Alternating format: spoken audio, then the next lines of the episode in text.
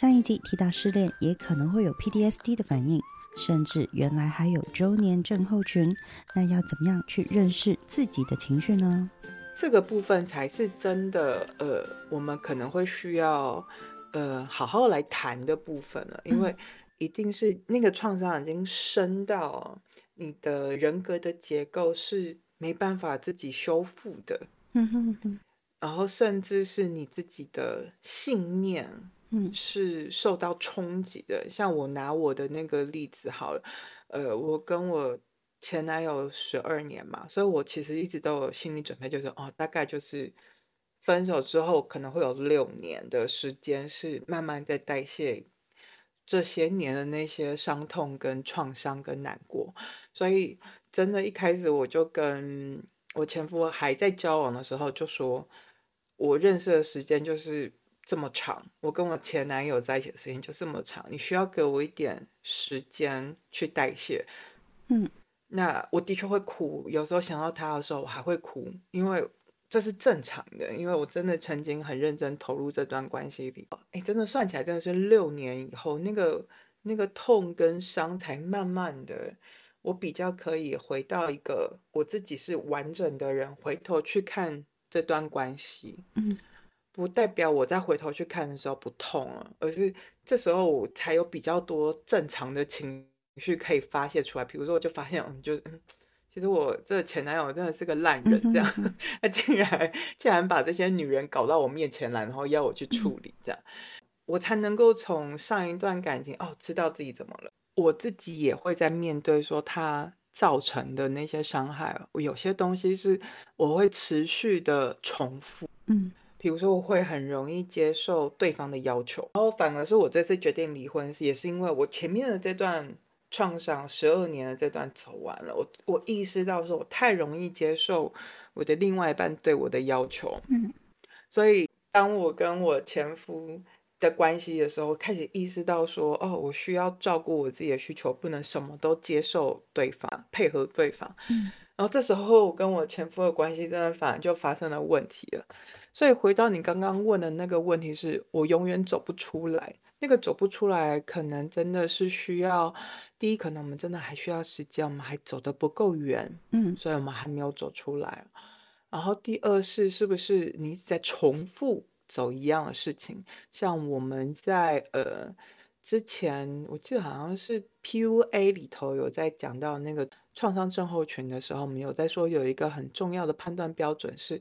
你会不会觉得你个人的价值完全被贬低到你修复不回来，你没办法看见自己的优点，或者是你觉得他曾经对你造成的伤害，你每次想起来你都会有一种身临其境哦。我们在创伤理论会说这个叫做那个 flashback，你会重回到那个现场，或者是精神分析里头会说的就是呃 regression。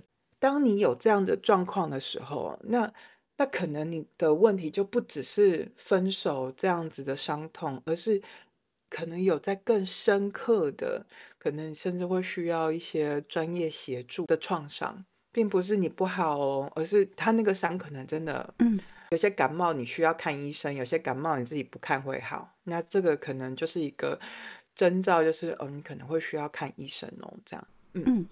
OK，刚才你有提到那个伤痛创伤性的一个压力症候群，然后你之前其实也有提到一个东西叫做周年症候群，有一点像 PTSD。究竟这一种症候群是要怎么察觉啊？除了我们的心痛，或者是大吃大喝、不吃不喝，还会有一些什么样的一个身体反应提醒我们那个不舒服的感受其实是还没有处理到的？嗯，哇。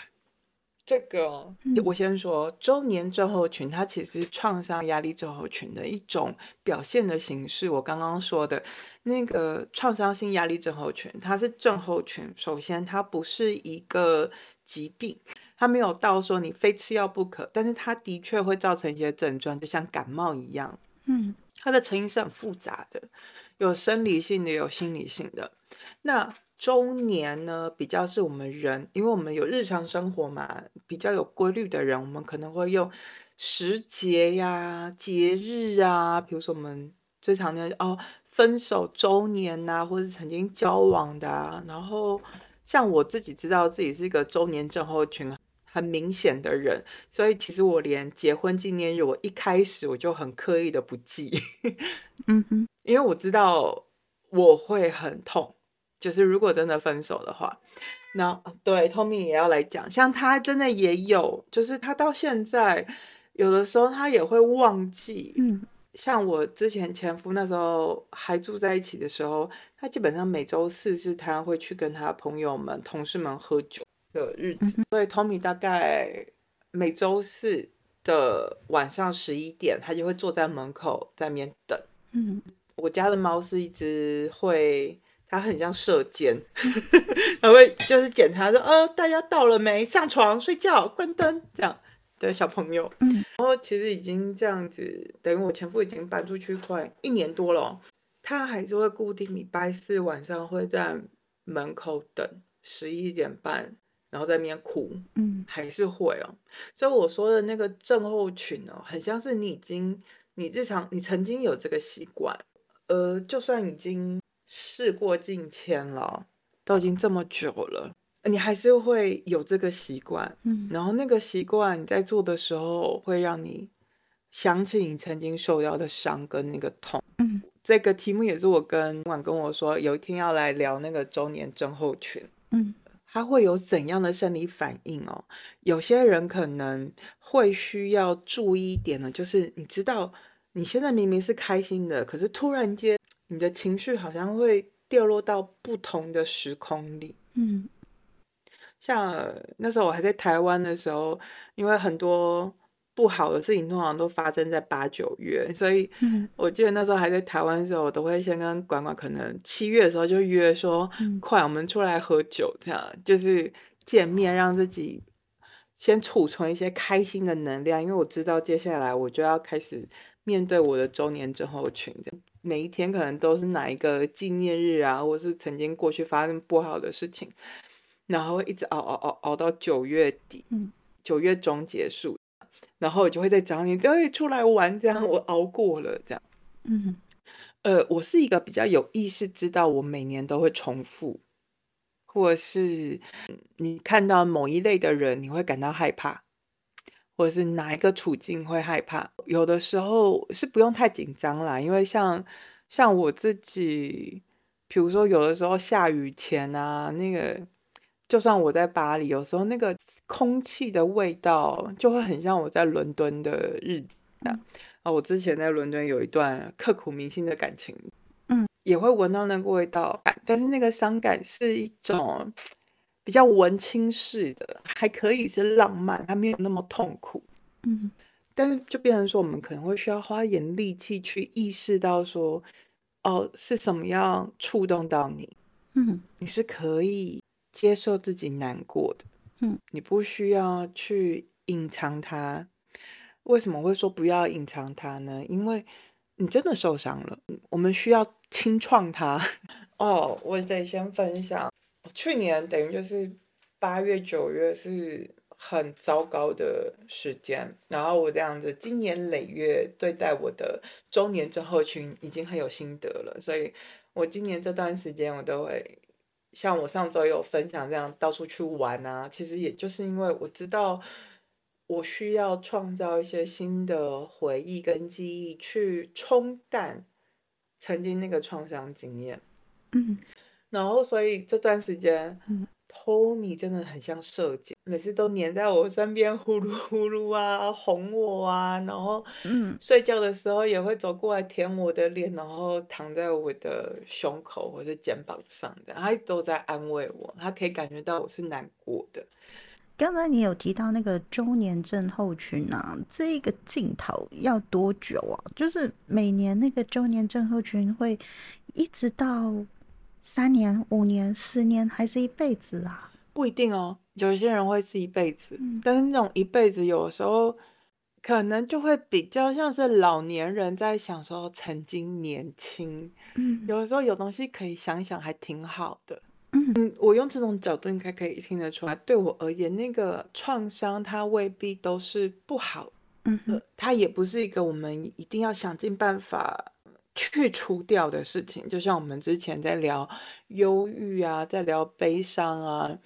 然后包含，我们今天是在讲亲密关系的断裂嘛？嗯，其实亲密关系还有一个可能大家比较好想象的，像是像我父亲前几年过世啊，或者是我的宠物过世啊，那些纪念日你会想起来，但是你会每一年每一年在想他的时候，我觉得这是一种求生机制哦。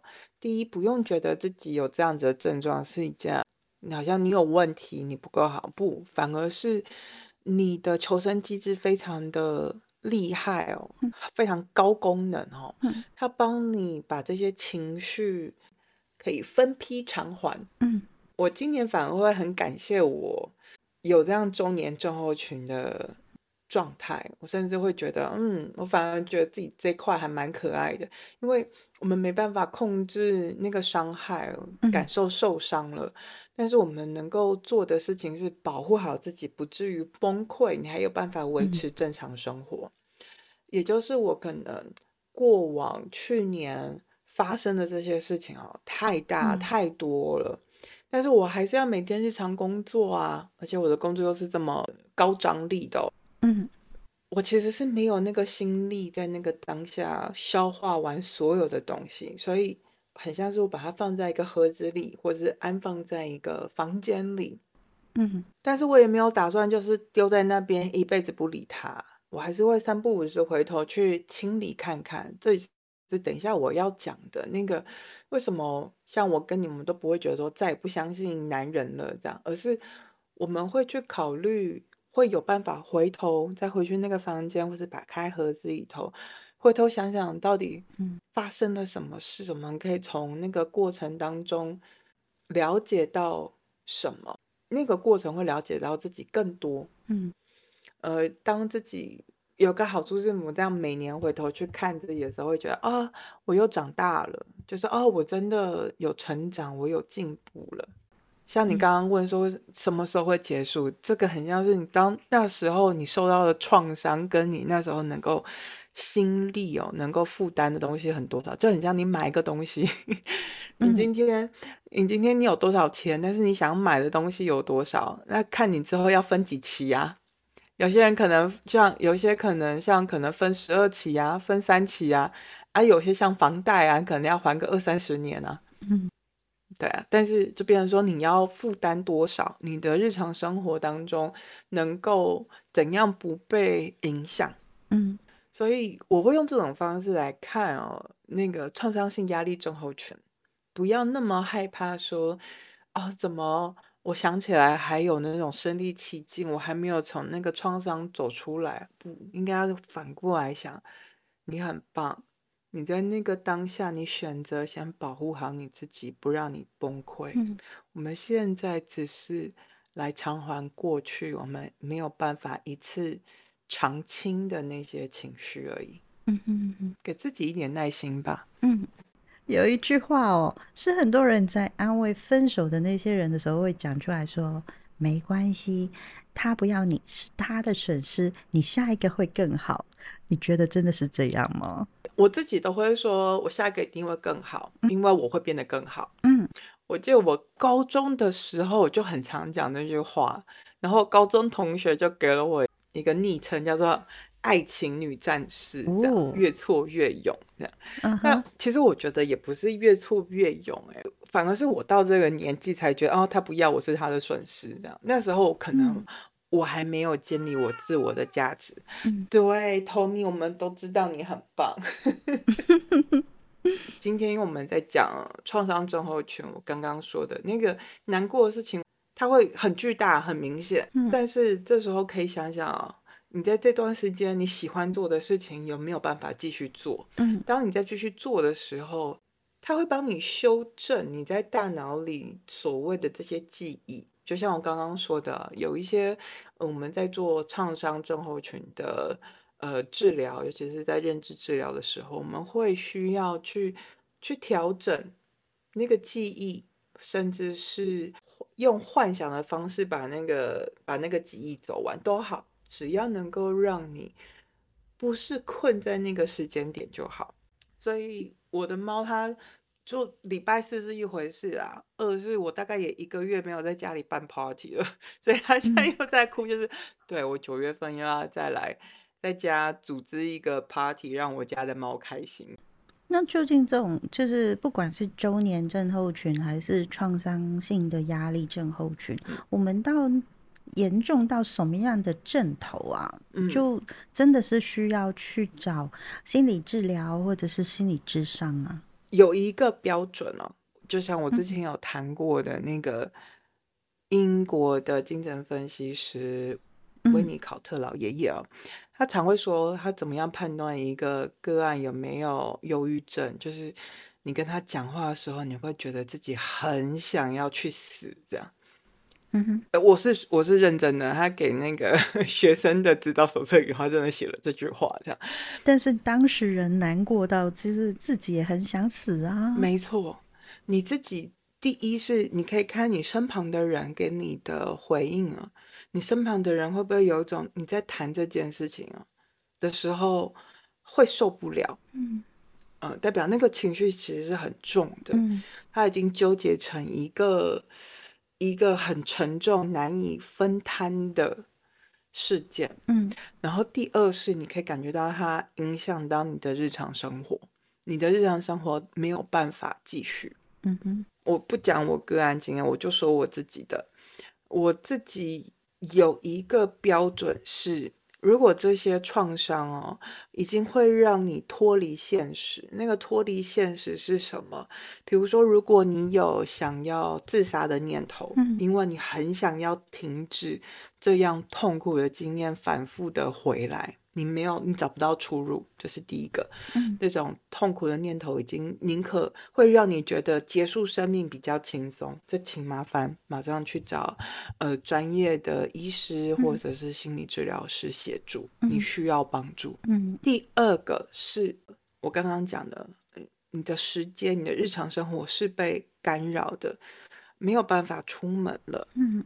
然后你已经脱离了你的此时此刻当下的生活。嗯。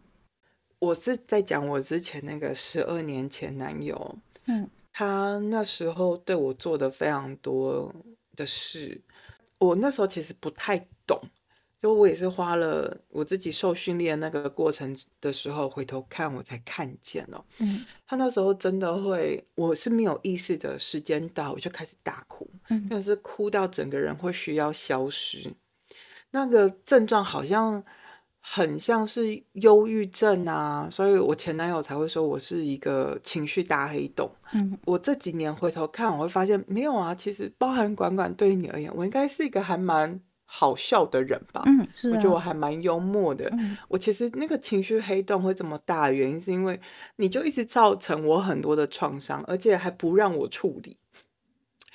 所以我在讲的等于就是第三类哦，除了真的是到你的第一，打扰到你的正常生活；第二，你会不停的重复，甚至找不到解答，甚至你感觉到，就像我说的，我其实是一个很有趣、很有生命力的人，可是那个创伤经验回来的时候，我好像就陷入忧郁症，我就像变成另外一个人一样。嗯。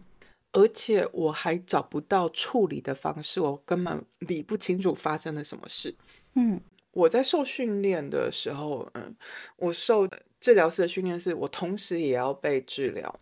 嗯。所以我也是在那个治疗过程当中，我意识到，哦，原来有一种亲密关系是是有毒的。我嗯。在一个有毒的亲密关系里头，我在讲的这个事是，如什么样的人需要受寻求协助，是你现在既有的认知、知识、支持系统都没有办法帮助你找到一个理解的方式。嗯。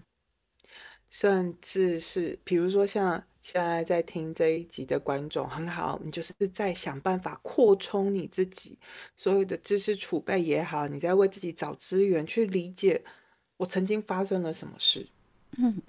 那个才有办法是真的哦。那个为什么过去的那一刻创伤竟然会不停的回头，因为在那个当下，曾经过往的当下，你没有足够的能力知识或者是条件，嗯，去理解，所以我们就先把它给保存起来了。但是身体帮你记得，哎，你曾经碰过一个这样子。让你不知道该怎么样应变的事情，为了你之后生存下去，我们还是要回头把它搞清楚。嗯，其实你也是可以寻求协助的，就算你的生活并没有被很严重的打扰，但是你已经把自己整理到说，哎，对啊，曾经为什么会这样？像我自己在呃回头整理我自己为什么会有周年症候群，然后我要怎么样处理？我自己就会对自己有更深的理解，像是我刚刚说的，你刚刚问我说下一个更好，先决条件是你会变成一个更好的人。嗯，那什么叫更好的人呢？其实是你更理解你自己。所以像你刚刚这样，我们在聊十二星座的时候啊，尤其是这段时间，我就在想说，对，如果嗯，我结束了我人生。四十岁之前这些感情经验，我在当中学到了什么？嗯，我就不会再重蹈覆辙嘛。那这件事情也是你找专业的心理治疗师可以协助你做到的事。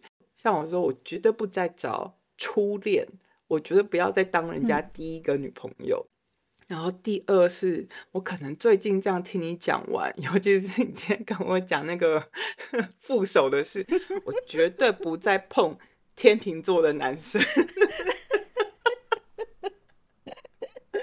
对，绝对不再碰天秤座的男生。天秤座好人坏人都有啊，就是因为我们不能够只看太阳星座，对不对？你看，就是如果走政治人物，看起来还蛮有气质的，就是比如说像是赖清德，看起来。看起来很庄优雅，是是是，他很优雅。但是你说混蛋的混蛋的天秤座有没有？有啊，普丁啊，俄罗斯的普丁就是个混蛋，大混蛋啊！他也是个天秤座，月亮星座在天平，嗯，上升也在天平，对。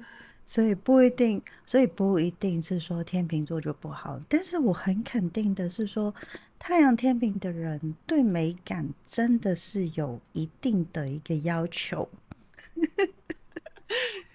OK，我先不管，也许是真的遇到的这些人对于美感，对，的确好像他们都会说我很优雅，所以我理解。但是回到你刚刚回到说。我才是经历这段感情的人嘛，我可以在这个过程当中学到什么？我我虽然说会开玩笑说我不再碰天秤座的人，跟不再碰那种就是我是人家的初恋这件事，而且到了四十岁我还是人家的初恋，其实有点可怕。初恋没关系，我觉得其实初恋还好，你千万不要碰的是处男就好了。没有。我，唉，我好像也不能够说不对，但我我，OK，我应该这样讲。我现在有意识到，比如说，什么叫做遇到下一个会更好？你要先理解自己。像我还会开玩笑说，就是我觉得不再碰初恋，好了，你再加更条件细一点，不再碰处男。OK，嗯，哦天哪，你还记得我之前在台湾，我有遇到一个。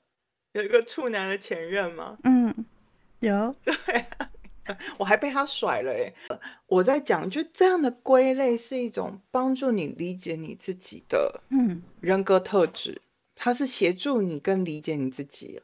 像我会说，我为什么最后都会，我很常碰到那种初恋，某一种程度上可能是我有一种符合某一种类型男生的理想型。嗯，可是那个理想、幻想跟现实的我是有差距的。我又是一个就双子座，比较我都会觉得我是一个比较容易配合别人的人。所以当那个理想型框套在我身上的时候，我就会被限制住，然后甚至不知道对方是在跟他的想象谈恋爱，还是在跟我这个人谈恋爱。嗯。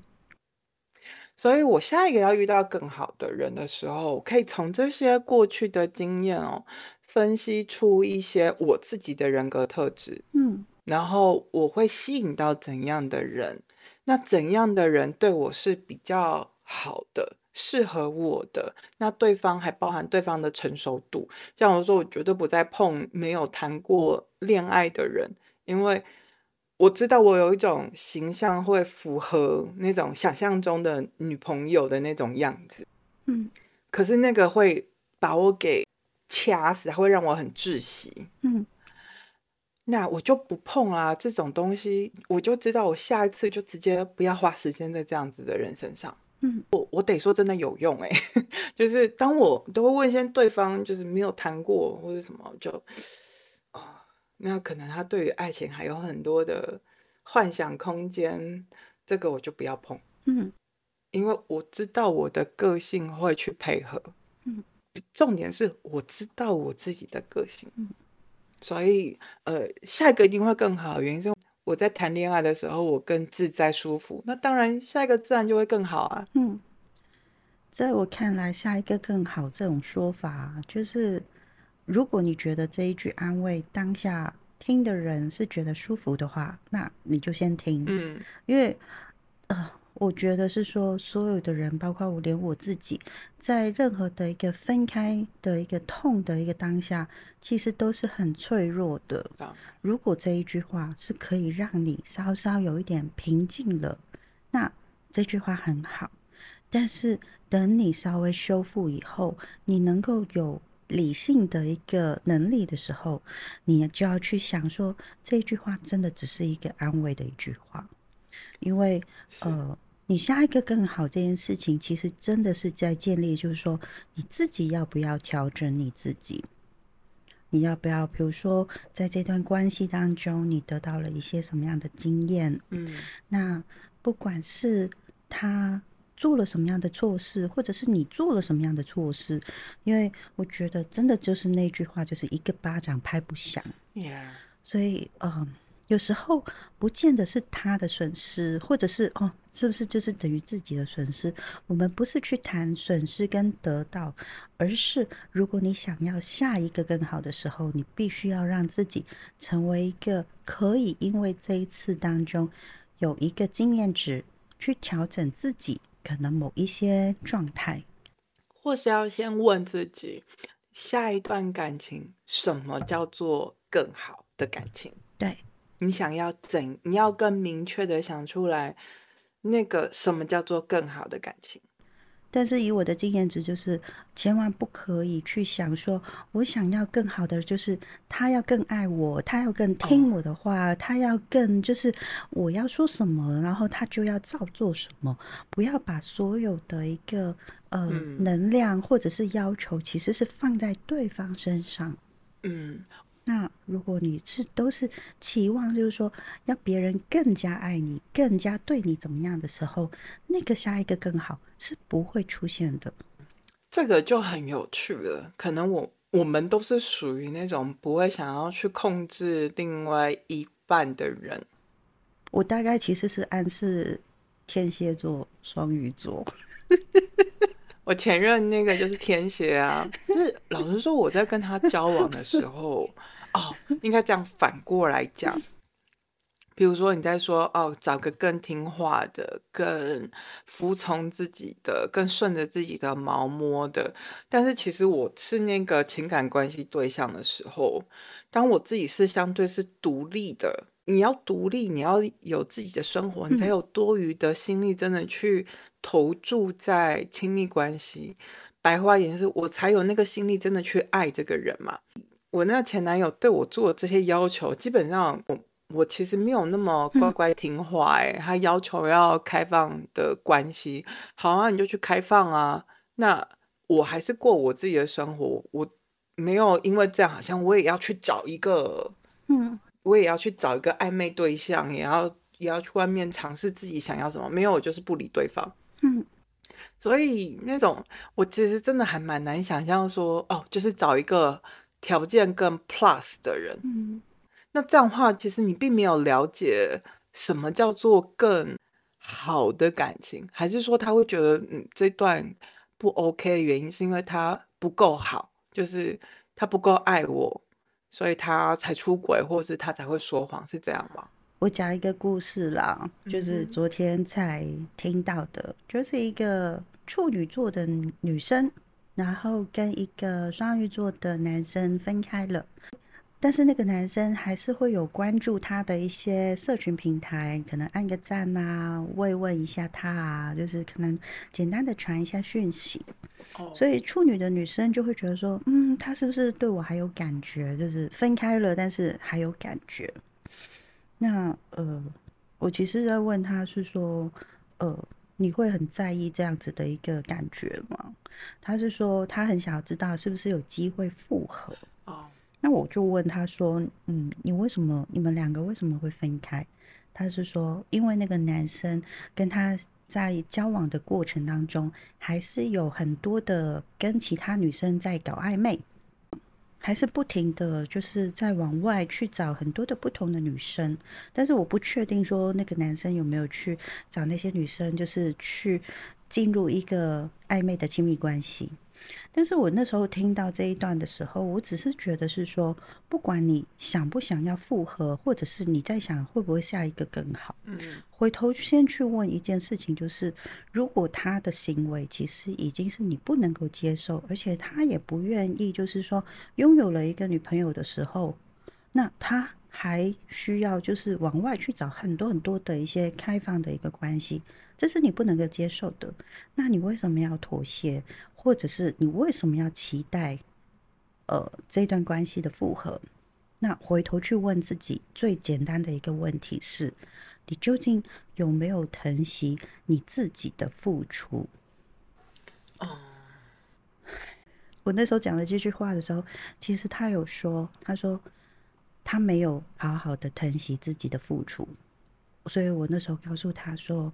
你先把你疼惜对方，或者是你思念对方，把这个状态拉回去，好好的先爱自己。先爱自己，不是说只是嘴巴讲说哦，我很爱自己，我很接受自己的优点、缺点什么的，而是你要爱自己，自己所有的付出是不是值得的？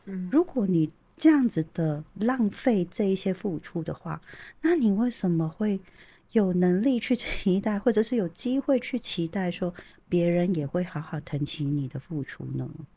啊，我先说这一点，虽然我是个双子座，这一点我可能还比较浪漫。嗯，我会觉得我的付出，对方就算不珍惜好了，那我的付出，这就是我的爱啊。太浪费了，浪漫不就是把生命浪费在这些美好的事物上吗？我曾经觉得它很美好啊，浪费就浪费。然后，但是啊，我是真的不认同所谓的修复这件事情。当就像我刚刚说的，为什么？嗯。周年症候群这件事情，或是创伤理论，我从来都没有在用一种我要修复好受的这个创伤。也许我们可能真的得要接受这个创伤跟这个破坏哦，是不可逆的。非常多伴侣对于劈腿外遇完全不能够接受。我也有听过那种劈腿外遇他可以接受，但是嫖妓不可以。然后，或者是每个人的点不一样，我们真的得要接受那个他的人家的底线是什么。嗯，当我们会在讲被破坏的时候，也就是踩到你的底线了。嗯，那为什么会用底线？它本身就是一个你绝对不能够去触碰，因为你得要互相尊重。嗯，当对方踩过你的底线，也就是他不打算要尊重你的时候。那个创伤，那个伤害哦，你要说修复吗？今天可能第一步，对方可能要退回那个安全线。我们现在就是一团废墟啊，嗯，所以没有修复。也许好听一点，可能我们重建，原地重建。嗯，我跟我那个前男友，为什么你每次都是听到那个哦，又分手了？我自己在那个时候，我我应该有跟你分享过，我的态度比较是，我每次分手都非常的决绝哦，都想得非常清楚，而且都很像是我就是切了一只手，就是断尾求生的那一种。嗯，下一个会更好吗？我们可以怎么样去让下一个更好呢？请听下一集聊聊失恋分手痛完结篇。